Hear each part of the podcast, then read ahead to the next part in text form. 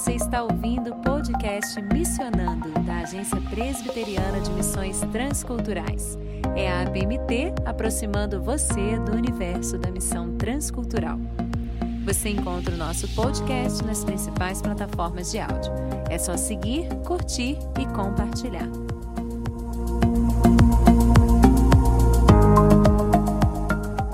Olá, querido ouvinte do podcast Missionando. Eu sou Tabata Mori aqui agora com você para mais um episódio maravilhoso da nossa série Igreja Perseguida. Segundo a missão Portas Abertas, o número de cristãos em situação de perseguição ultrapassa 260 milhões. A organização fez uma lista com 50 países onde a perseguição é maior. Você acessa em portasabertas.org.br cristãos, homens, mulheres, crianças em situação de perseguição, sofrendo ameaças de governo, religiões majoritárias dos seus próprios clãs, forçados às vezes a sair de suas casas, abandonar os empregos, é, às vezes agredido fisicamente, emocionalmente, é, torturados, presos e até mortos por amor ao Senhor. A APMT possui missionários em oito desses 50 países e você conhece aqui na nossa série ah, informações sobre cada família nesse contexto de perseguição. E você fica agora com os desafios de terras do mar.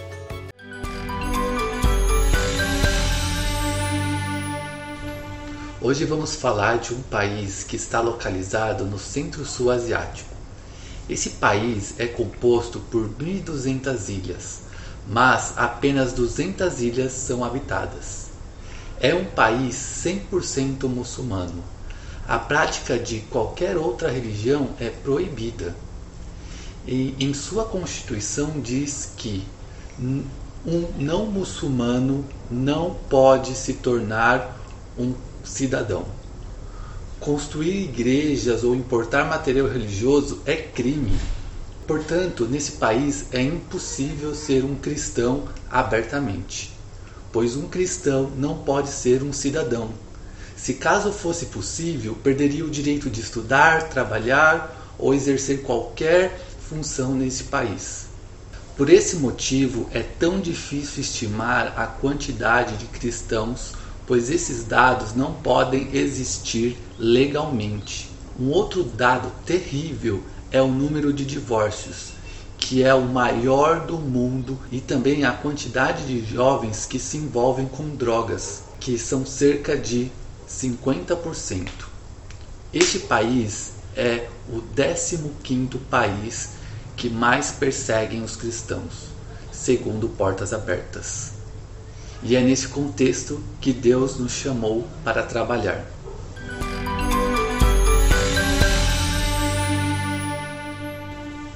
Eu sou PH, casado com a SO, nasci em São Paulo e sou formado em engenharia civil. Nasci em um lar cristão, mas foi em uma aula de um curso de missões que Deus realmente tocou no meu coração. Quando o professor falou sobre a missão de Deus e onde eu estava naquela posição e eu percebi que o, eu vivia não para a glória de Deus, mas para realizar os meus próprios desejos e as minhas vontades, sem fazer aquilo que realmente fazia sentido na minha vida, que era Jesus.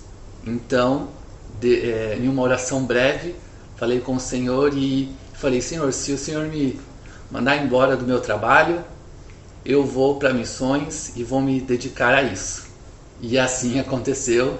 Passei por vários processos e, e Deus realmente tem me chamado para ir e trabalhar com isso, com a minha profissão, para a glória dele. E, e uma das coisas muito interessantes que aconteceu nesse processo foi realmente conhecer a minha esposa, que antes Deus tinha colocado apenas um povo no meu coração, que era o povo muçulmano. E eu sabia que é, eu iria trabalhar com esse povo, mas eu não tinha um país específico. E aí então Deus me mandou o meu país, que foi a minha esposa. E pela graça de Deus, hoje nós vamos como família para realmente proclamar ao Senhor nesse país. Eu sou SO, sou casada com um PH Eu nasci em São Paulo, é, eu não nasci em um lar, um lar cristão, eu conheci o Senhor na Faculdade de Biologia Marinha. E então eu comecei a perguntar para o Senhor, é, e agora, o que eu faço com essa profissão para a glória de Deus? E foi assim que eu cheguei ao conhecimento desse país e das suas necessidades. É um país que não tem facilidade de entrada como missionário ou pastor.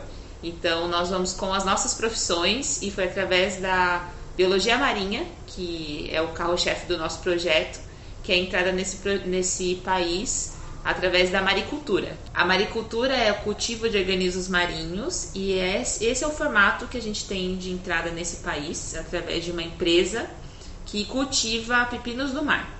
Então, o pepino do mar é um, um animal, um animal marinho, e essa é a forma criativa que o Senhor deu para que a gente possa entrar e permanecer nesse país através das nossas profissões.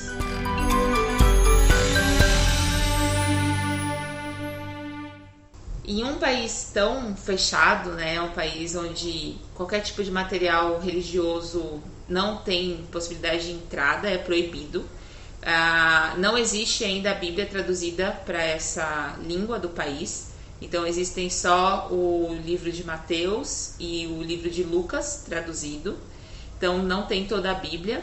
O cristão, né, estrangeiro, ele pode ter uma Bíblia em casa e ele pode ler essa Bíblia apenas para si mesmo. Se ele ler com uma outra pessoa, isso já configura crime, porque isso é, configura igreja.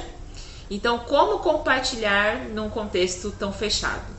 Então, nós compartilhamos através da nossa profissão, né? É, a empresa tem funcionários locais, nós queremos trabalhar com os locais para ter a oportunidade de compartilhar. Então, o muçulmano ele compartilha a sua fé diariamente através das orações, através das obras que ele acredita que ele faz para agradar a Allah. E nós podemos também compartilhar é, a nossa fé dessa forma, né? É, vivenciando isso com eles no dia a dia e compartilhar as verdades do Senhor é, no nosso dia a dia, compartilhando a nossa fé.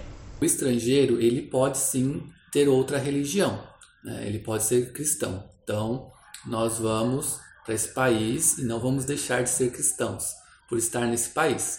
O país né, sabe que somos cristãos, mas somos estrangeiros. A questão é que, para um nativo, ele não pode se tornar cristão, porque senão ele não é um cidadão. Então, esse é, é o grande dilema né, desse país. Para o nativo, é uma situação de não pertencer àquele país. Para o estrangeiro, é, o que pode acontecer com ele geralmente é a deportação. Né? Então ele vai ser deportado do país e vai voltar para o seu país de origem. Contudo, para o nativo, ele vai deixar de ser cidadão, então ele não vai ter mais um país, uma pátria, e ele vai ter que realmente deixar sua família, sua profissão e buscar refúgio em outro país que aceite ele da, com, a, com a nova religião dele, né? Então, é, essa é a questão. Então, para o nativo é muito mais complicado ele se tornar um cristão abertamente por essas questões, porque ele vai deixar de ser um cidadão, ele não vai poder trabalhar, ele não vai poder estudar, ele vai perder a sua família, então ele vai perder todos esses vínculos que ele tem é, com o país e muitas vezes com a sua família e todas as pessoas que ele, estão, que ele está perto. Né? A questão maior, quando se trata de um nativo, você é, some com ele, é o governo que sumiu com, com você, entendeu? Então, é o governo, não é simplesmente uma pessoa que te torturou ou que é, te matou. É o governo em si, né, que tem essas regras de que não pode ter outra religião. Então, é, nós não temos esses relatos, mas realmente pode acontecer de sim ele sofrer tortura, é, dele ser é torturado até pela, pela família, né? O, pai ou a mãe não aceitar, é, enfim, ele ser expulso e, e ser linchado, todos esses aspectos para o local é muito mais severo, né? Querido ouvinte, você acha que o trabalho do missionário é difícil para o nativo? É sempre mais difícil, até porque eles são aquele povo. Não é fácil simplesmente ser um refugiado em outro lugar, abandonar o seu povo, abandonar sua família. É uma coisa dolorida. Então, orem por essas pessoas, apoiem né, os cristãos em contexto de perseguição. Acesse portasabertas.org.br, conheça a realidade ore e oferte para esse ministério. E você fica agora com informações de outros cinco países da lista de perseguição na voz da nossa querida Raquel. Em 31º lugar na lista mundial da perseguição está Bangladesh, localizada no Sudeste Asiático.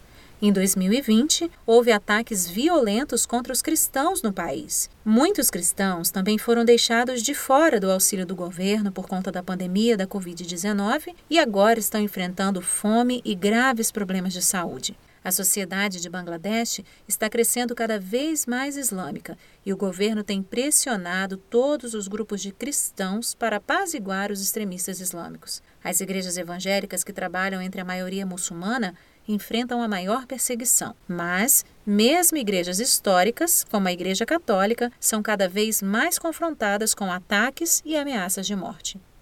Um país do oeste africano, Burkina Faso, ocupa o 32º lugar na lista de perseguição. Estima-se que há mais de um milhão de pessoas deslocadas internamente no país, e muitas delas são cristãs. Ataques de extremistas islâmicos expulsaram seguidores de Jesus de suas casas e aldeias, e muitos deles foram forçados a ir para campos de refugiados. Os cristãos do nordeste do país foram forçados a fugir devido à violência dos extremistas, e já não há igrejas abertas em partes dessa área. Em 2019, muitos cristãos foram alvos de ataques e assassinatos por militantes muçulmanos. Em 33º lugar está o Tajiquistão, uma antiga república soviética localizada na Ásia Central.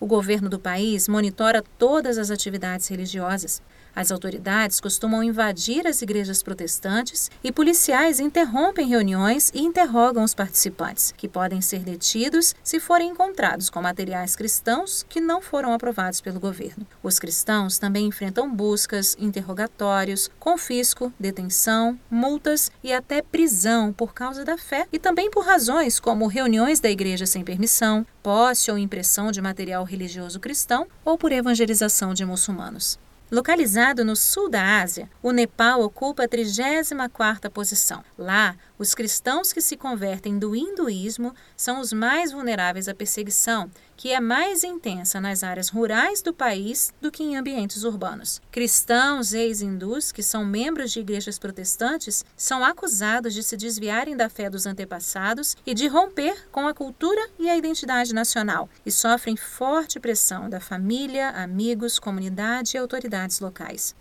E em 35º lugar na lista de perseguição, temos a República Centro-Africana, que enfrenta conflitos e combates quase constantes desde 2013. Grande parte do país é ocupada por vários grupos de milícias armadas e muitos desses grupos visam especificamente os cristãos. Líderes religiosos que denunciaram publicamente a violência foram ameaçados e edifícios de igrejas foram queimados e saqueados. O conflito tem forçado o deslocamento de milhares de cristãos que perderam suas casas e trabalhos e agora são forçados a viver em campos de deslocados.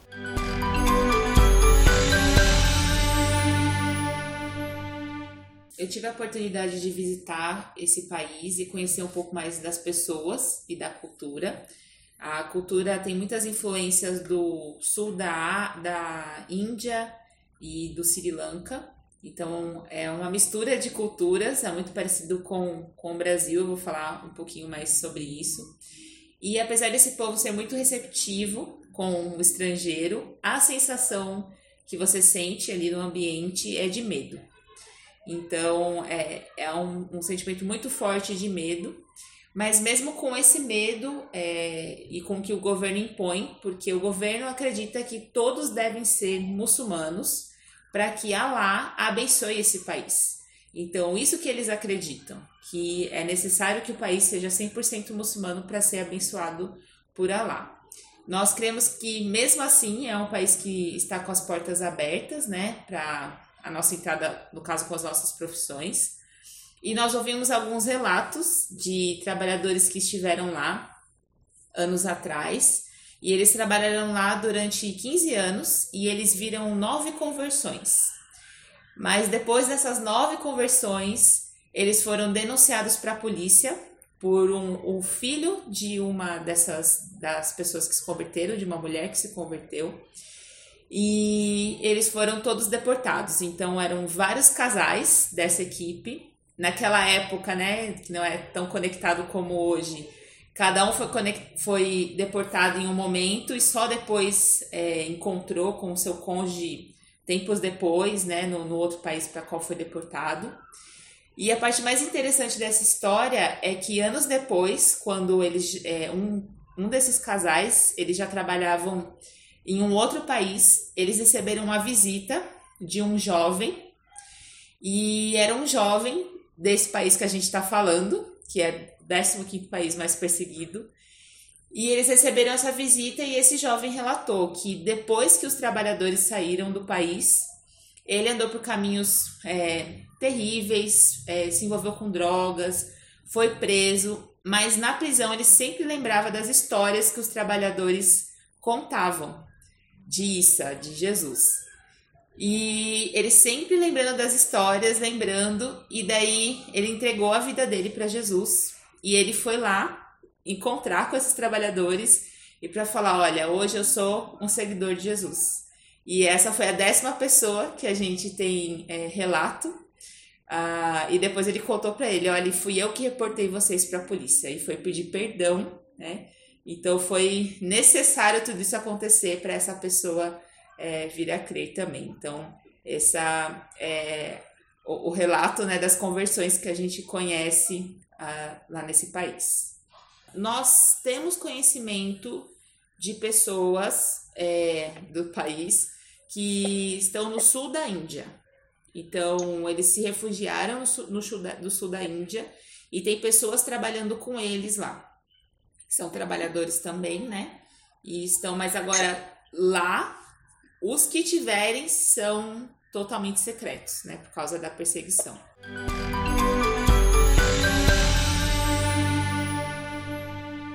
É um país que é considerado um país paradisíaco.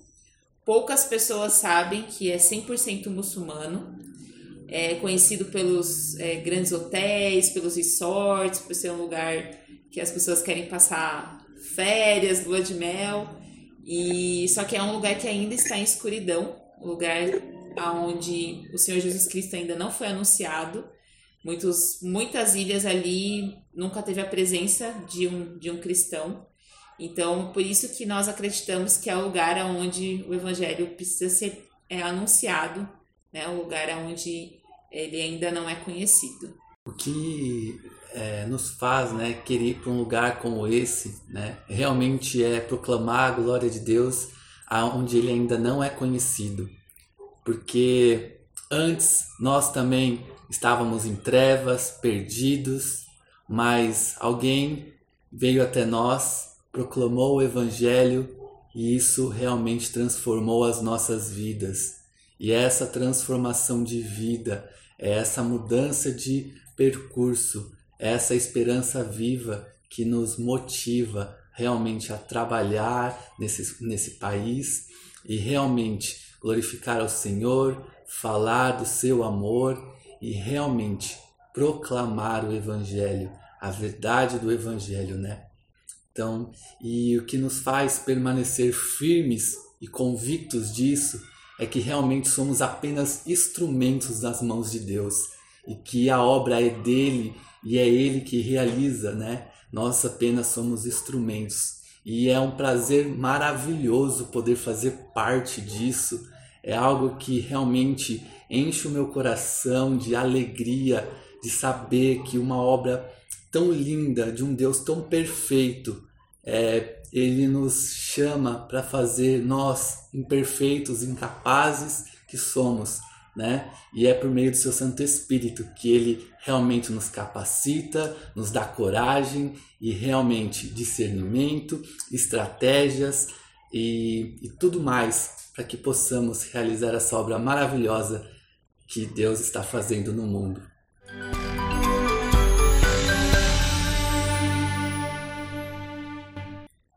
Nós ouvimos algo muito interessante em relação aos brasileiros. Esse eu comentei, né, sobre a, aquela equipe que trabalhou no país anos atrás, que trabalharam lá durante 15 anos.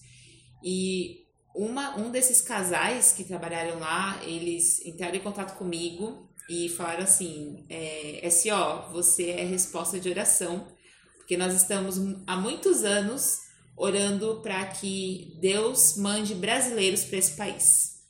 E isso me emocionou muito. E eu entendo que o Senhor quer enviar brasileiros para esse país. Eu falo pro, pro PH que ele é o outro que eu mobilizei, né? Ele também está indo. E nós queremos convidar mais brasileiros para ir para esse país. É um desafio muito grande, mas nós sabemos que não há impossíveis para o Senhor, que Ele há de abrir o, o, os caminhos, há de é, mostrar a forma é, de trabalhar nesse país. E, e por que o brasileiro, né? Porque o brasileiro ele tem essa facilidade de é, se adequar a uma outra cultura. Lá também é uma cultura muito misturada como a nossa, é um povo muito receptivo, é um povo que gosta muito de estar junto, comer junto. Então, nós acreditamos que é, Deus pode chamar mais brasileiros para ir para esse país. Então, nós convidamos os ouvintes para se envolverem também com esse projeto, já orarem pelo, por esse povo. E se o Senhor está te chamando para ir para um país fechado, é, que é apenas fechado para os olhos humanos, fica o convite para juntos é, darmos honra ao Senhor lá nas terras do mar, lá nessas ilhas distantes. E eu queria também deixar para os ouvintes hoje também é, a questão de que não existe profissão ou não existe algo que não possa ser usado para a glória de Deus. Eu é, sou engenheiro civil e vou usar a minha profissão para a glória de Deus. A SO, é, com a sua profissão tão peculiar, tão diferente, eu falo para ela, é algo muito diferente. Bióloga marinha, ela não vai falar para os peixes do mar, mas sim ela vai realmente usar a profissão dela para a glória de Deus. Então, você ouvinte que está nos ouvindo, e tenho realmente o desejo de usar a sua profissão para glorificar ao Senhor e realmente estar em lugares onde o Evangelho não chegou, use a sua profissão, use tudo aquilo que Deus te deu, a capacidade que Ele te deu para realmente glorificar a Ele e realmente, quando tudo acabar, estivermos lá com Ele, reunidos em um grande povo, composto por diversas línguas, vamos estar glorificando ao nome dele juntos. Orem para que o Senhor já abra o coração das pessoas desse país para ouvir o Evangelho, serem transformadas pelo Senhor. Orem para que um povo 100% muçulmano se entregue totalmente ao Senhor Jesus. Nós não temos esse poder, mas o Senhor Jesus tem esse poder e orem por todo esse processo do uso das nossas profissões, da entrada, permanência, é, e que o Senhor possa também levantar mais brasileiros para essa obra lá nas terras do mar. Querido ouvinte, todo desafio vem com uma oportunidade. Você acha que a sua profissão é, não pode ser usada no campo missionário? Balela o Senhor não joga nada fora e tudo pode ser usado para sua honra e glória. Coloque-se nas mãos do nosso Deus e deixe Ele guiar você para a sua obra missionária. E deixo aqui o desafio: ore pela igreja perseguida, ore sim para que Deus livre essas pessoas ah, da perseguição, amenize o sofrimento deles, mas também que eles tenham fé e perseverança nesse contexto de perseguição. E ainda, ore para que Deus envie mais missionários para os campos em contexto de perseguição. E querido ouvinte, sempre tenho falado aqui e volto a falar: use nosso material, comunique sua MP, sua SAP, sua igreja, sua UPA, seu grupo de oração, seu grupo pequeno. Use nosso material, é, divulgue essa informação e faça um momento especial pela igreja perseguida é, na sua congregação, na sua comunidade cristã. Esse é o nosso desafio. Orem também, claro, por PHSO. Aqui embaixo na descrição do podcast você tem as formas de fazer contato com eles. E, querido ouvinte, bom desafio para você. Eu sou Tabata Mori e fico aqui agora com você. E este foi o podcast Missionando, uma produção da equipe de comunicação da APMT, sob coordenação de Isabela Silveira Produção e locução de Fernanda Muniz, Raquel Henrique e Tabata Mori. Edição de áudio de Ronaldo André e técnico Kleber Macedo.